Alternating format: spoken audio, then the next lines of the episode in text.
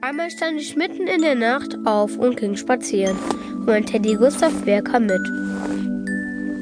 Es war dunkel und kalt und vielleicht hatten wir uns ein bisschen verlaufen. Aber das machte nichts. Hier guck, Gustav Bär. Siehst du sie? Ich sehe nur Schnee und viele Bäume. Dreh dich um, Gustav Bär. Dann siehst du unsere Fußspuren. Wenn wir an denen entlang zurückgehen, finden wir immer nach Hause. Hm. Ich hatte überhaupt keine Angst.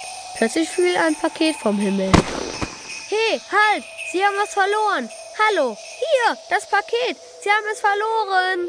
Der Schlitten, von dem das Paket runtergefallen war, flog einfach weiter. Dann hatten wir Glück. Ein großer Vogel kam vorbei und wir durften mitfliegen. Wir flogen sehr schnell und sehr weit. Wo sind wir? Ich weiß es nicht, Gustav Bär. Aber den Schlitten konnte ich noch sehen. Da vorne ist er. Was? Wo? Da, da vorne ist der Schlitten. Schneller! Ich flieg so schnell ich kann, Kleiner. Mehr geht nicht. Dann fiel ich runter und Gustav Bär fiel auch. Hilfe! Aber der Vogel merkte es nicht.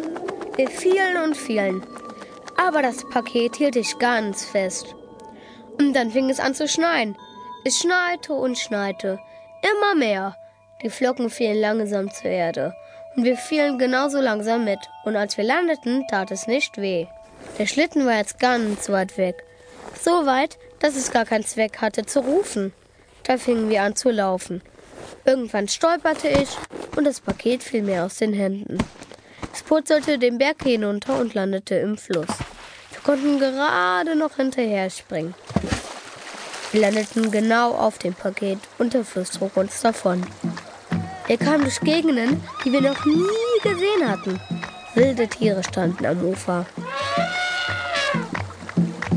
Ein Fest wurde gefeiert. Wir gingen an Land und die, die feierten, waren nett. Aber wir mussten einen Schlitten finden und rannten wieder los.